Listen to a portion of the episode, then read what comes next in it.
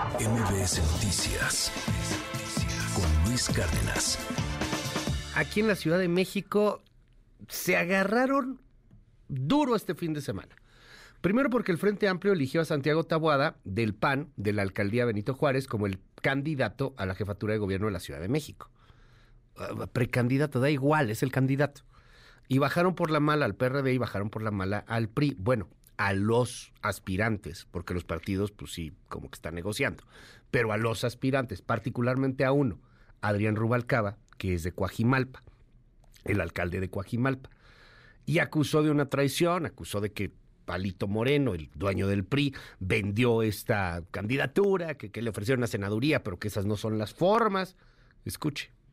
No entiendo cómo se prestaron teniendo un candidato triunfador en una negociación en donde impulsarán a alguien que tiene vínculos con el crimen, que tiene imputaciones y que lamentablemente hoy en día sabemos que ya aquellos que han sido detenidos han reconocido su culpabilidad de la construcción de inmuebles irregulares y que yo pensé que en algún momento a través de la candidatura de Xochitl Gálvez, como ella lo dijo, no tendría ni rateros ni pendejos ni huevones.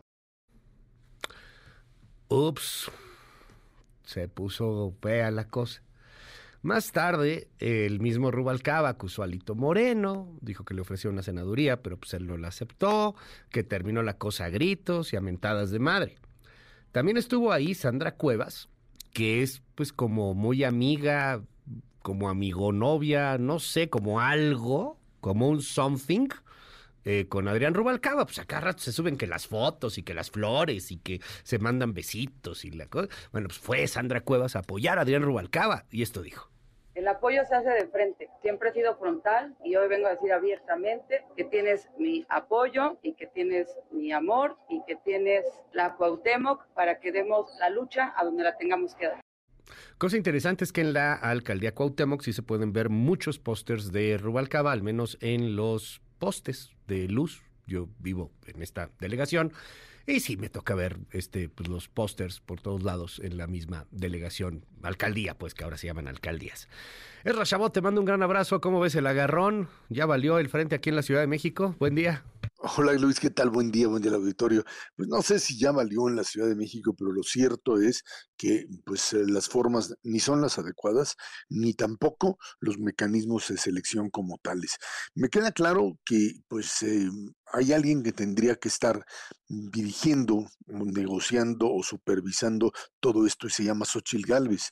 Y si Xochitl no tiene hoy la capacidad de pues eh, sobreponerse, Luis, a la estructura de los partidos, o más bien a la dirigencia o a los dirigentes de los partidos, pues entonces parecería ser que esa candidatura ciudadana termina siendo atrapada directamente por este tipo de intereses. Independientemente del tema si Taboada o Rubalcaba deberían de ser o, qué atributos tienen o qué defectos tienen, aquí el problema radica en que mm, pues lo que eran pactos establecidos anteriormente, pues parece que a la hora que se arma el frente, pues no trascienden o no se vuelven realidad.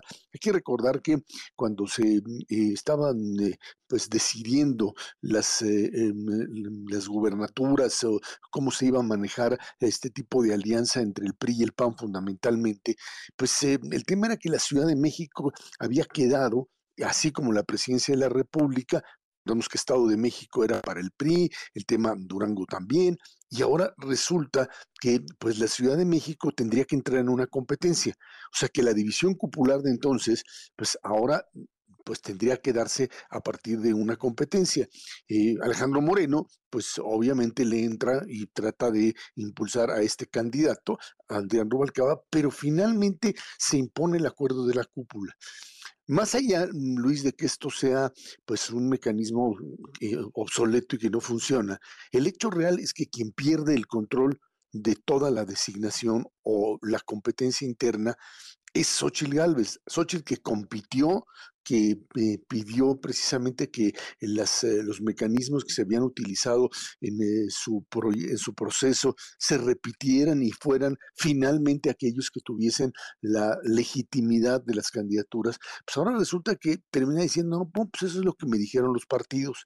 Y si los partidos le siguen diciendo las cosas a Xochitl, entonces la candidata ciudadana dejará de serlo, Luis, para convertirse pues en un aparato pues em, que fácilmente puede ser movido por los partidos políticos y que al presentarse finalmente ante la ciudadanía, pues no tendría esta legitimidad, este, esta capacidad para generar un movimiento ciudadano que pudiese competir contra la 4T, el aparato de Estado, Claudia, etcétera, etcétera. Estamos metidos los que de una u otra forma eh, eh, eh, hemos entendido directamente cómo funciona este mecanismo de decisión en una situación muy, muy extraña, Luis, en donde pues parecía que el, planteamiento de Xochitl rompía con las estructuras anteriores, con aquello que era parte, digamos, de un burocratismo partidario que pues no legitimaba a un candidato y que en el caso de Morena parecía incluso como el dedo presidencial.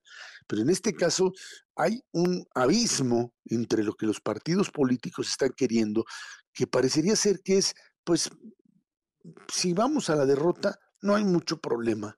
Aquí lo importante es repartirse el quesito que queda las migajas de la derrota, porque finalmente así, así no pueden ganar la presidencia de la República. En esa estructura, en ese mecanismo, con esas rupturas, es imposible, Luis, estarse manejando como una opción triunfadora. Pues van a valer quesito, ¿no? O sea, digo, si se van a estar repartiendo el quesito, pues van a valer quesito, van a valer quesote, o sea, están ahí en estos, en estos pleitos viendo, viendo a ver qué les queda de, de esa migaja, a ver, ni migaja en una de esas les queda, hombre.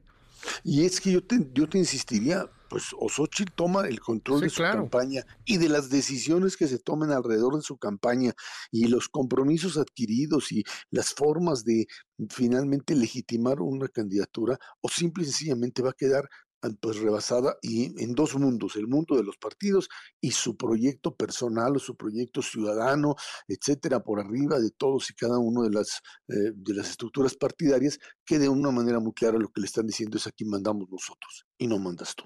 Gracias, querido Ezra. Como siempre, te seguimos en arroba Te mando un abrazo. Gracias, Luis. Buen día. MBS Noticias con Luis Cárdenas.